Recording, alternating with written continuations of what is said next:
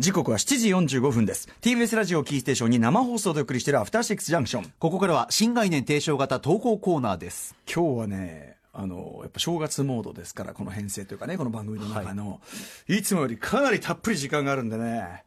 これはもう一網打尽といこうかと思ってますよ。デカ長的にはね。お願いします。ああ行ってみようか。金曜日はこちら。中小屋根警察さあということでねいやー、帰ってきた。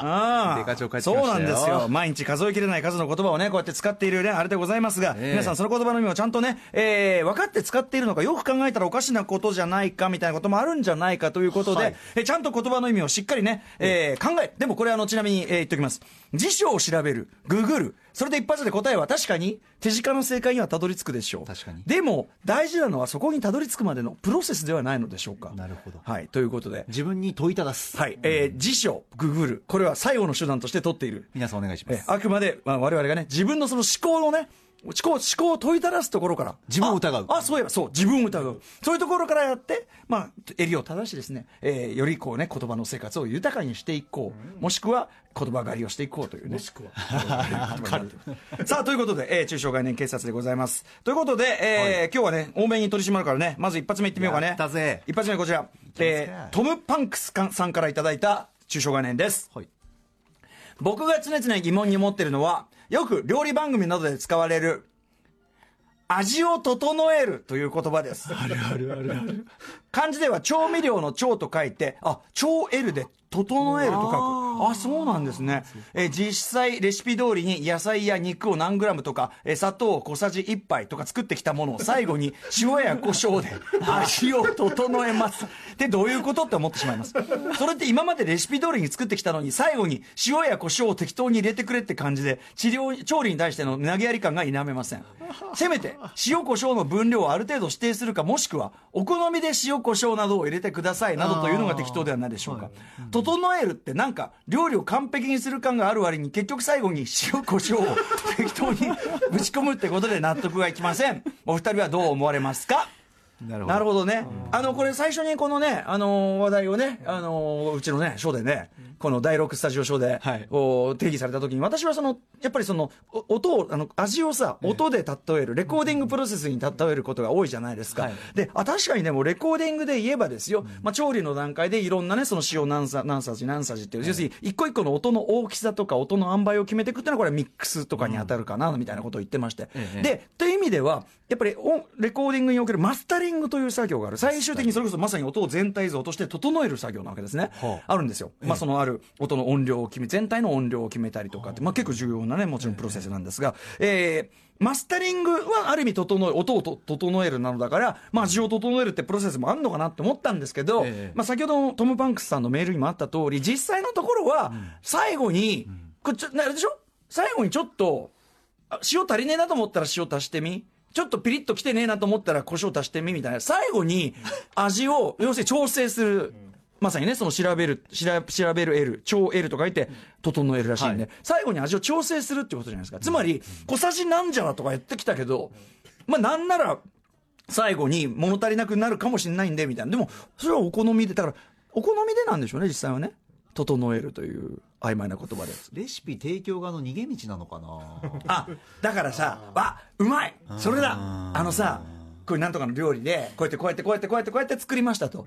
で、こうやって食べた時に、なんだよっつって、なんなんだよってさ、なんだよ別にそんなうまくねえじゃんみたいなのを、最後に 味を整えるっていう、このブラックボックスを一個入れることそうなで、んですよ。一個入れることで、その逃げ道を作っているという。あ、これは否めないな。これはちょっと疑いがこれがね、疑いが。ちょっと怪しいでですね、整える、確かに。確かに。ちょっとこれはどうなんだ？これでも、料理詳しい人いないの？この中で。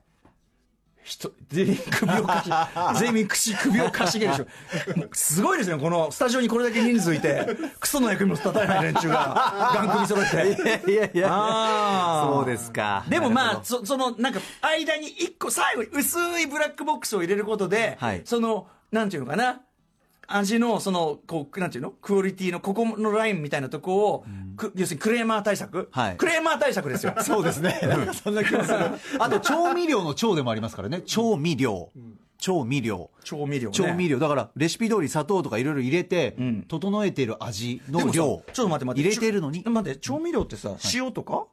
調味料全般って塩とか塩とか胡椒とか？醤油とか全部じゃないでちょっと待って待って待って。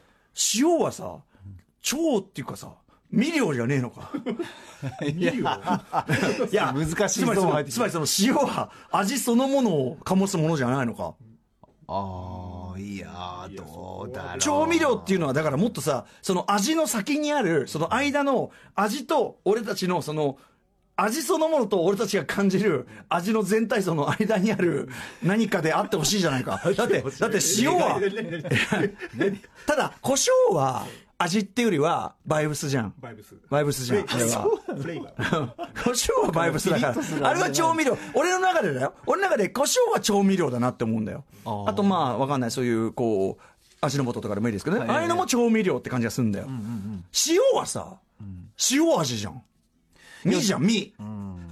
ただトム・パンクスさんみたの曰く、最後に塩や胡椒で味を整えます。これ言い方変えると、最後に塩や胡椒で調味しますってことね。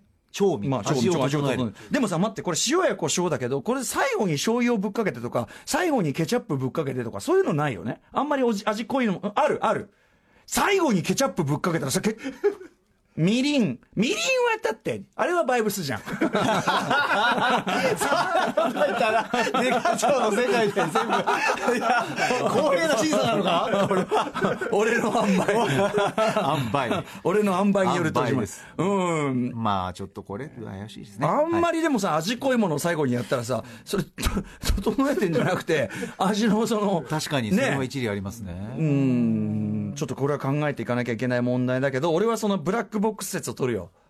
そのやっぱり、あ、塩胡椒っていう微妙な、おしょ塩胡椒適宜、適、適量、適量。とかじゃない。あるある。なんだ適量適量もずるいだろ？はい。それな、な、何に、誰に対しての何の適量なんだあなたに適した量です。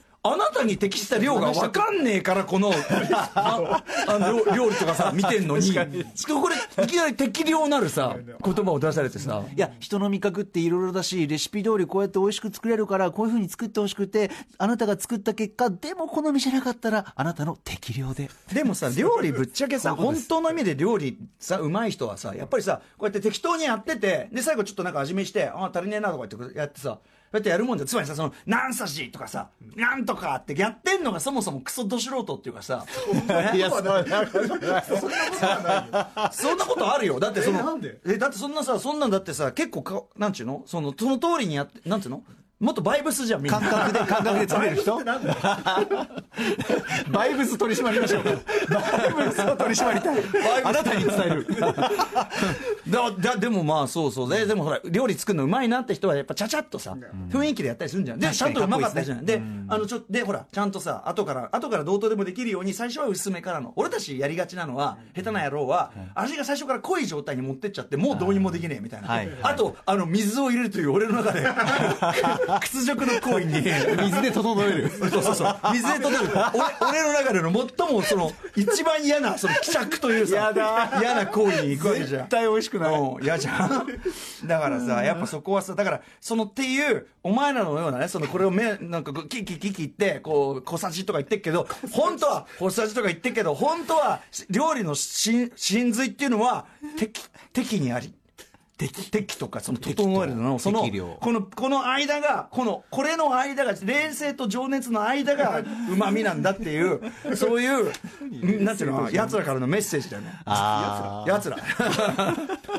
誰出版社いやいやいやいや、もう、それはもう料理ができる奴らからの、料理ができる奴らからのメッセージですよ。まあそうですね。ゼイリブですよ。だからこれもう、メガネかけ、メガネかけると、その、料理ができるやつが、バカバカみたいな。あ、でかいちょ、これワントピックしか行く気ないあですね。もうこれ。もう一件いやいや、もう、5時時間ない？分半。あと1分半。本当？なんだまあちょっと残念ですけどね。これは時間整えられないですよ。大丈夫いけ。えーラジオネーム竹の子さんからいただいた 中小概念です。歌丸師匠たちに取り締まってほしいのは夢です。まず夢と聞いただけで将来の方か寝てみる方か分かりません。夢のようだとか言いますが、その夢自体がぼやんとぼんやりしているためどういうことか分かりません。夢ってなんだ？なんで寝て見えてくるものと将来のことを考えるものが一緒なんだ？一緒にするな。分かりづらいんだよ。夢って何なんだよ？はい。これ、面白いのは、英語でもドリーム、ね、同じですよね、夢、ね。寝てみる夢とはい、あれがあって。で、これ、あの、デカ長だから、あの、先ほど、あの、なんていうの？あの、取り締ま、取り調べ室で、ちょっと、一応さ、仮説、あれでいけると思うんですよ。ええええ要は、最初は寝てみる方の夢が最初なんですよ、多分。で、まあ、ぼんやりしてると。はい寝言みたいなね、昨日の、はい昨日の特集ですよ。ええなんで、で、そのさ、子供にね、将来の夢は何ですかみたいな時の夢はね、これ要するに将来の目標は何ですかって言い換えることも本当はできるはずなのに、はあこの夢と目標の間っていうのは、つまり、具体的にてめえ動く気あんのかよと。おおだから、ね、僕は、僕は将来、将来の目標は宇宙飛行士になりたいですと言ったら、ああ、そうかと、じゃあてめえ今すぐな、やるべきことあんだろ、この野郎。お前、お前さ、お前、お前 授業中寝てやがるやつが、お前宇宙飛行士になるわけねえだろ、この野郎、みたいな、なるけども、将来の夢はっていうと、要するに、どうせ構わんがなが入ってるんですよ。はだから子供に、ね、その子供に早くからこうグイグイの圧で、ね、子供らしくね、やれ、宇宙飛行士だ、やれ、ね、大統領だ、なんだってね、そういうことを言うのも、まあどうせならんだろうがと。おお前らの人生には限界があるのだがということを、その、んで、これ、だから、アメリカ大統領になりたい、僕の目標はアメリカ大統領って言ったら、これはもう、かなり具体的なね、プランが必要ですね。まずは目に見えるしるべですからね、ええ目標これはだってそんなね、そののんべんだられとさ、算数でね、算数で45点とかそういうことやってる場合じゃないわけだから。うん だから、この、なんかだから、大人が、その、そっちの、あなんていう、将来の方向とかそういうのが、大人が子供に忖度した結果、です。逮捕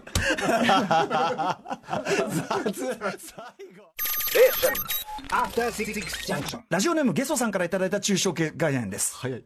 私の考える抽象概念は、あらすじを伝える時のひょんなことです。映画感想ブログを書いてる時期があったのですが、ひょんなことからと言ってしまえば、どんなに複雑でも経過えー経過の説明がすっ飛ばしてしまうことに気づいてしまいましたと。えーあまりにもひょんのひ範囲が広すぎると思いましたという、ひょん。うん。うん。ひょんってなんだ？確かにわからない。聞くけど。ひょん、ひょんっていう、ふとしたこと、予想外のことからってことですよね。そうですね意図せざる、意図せざる事態のこと。囲そんなこと言ったらさ、映画って大抵意図せざる事態が連続して起こりますよね。あひょんの連続さ最初から登場人物の意図の通りに起こるさ、はいことなんか一個もないじゃん確かにでもひょんなことばっかり起こるというのが、はいまあ物語であると言わねばならぬのが現状でえす。この着手は何 After Six Junction.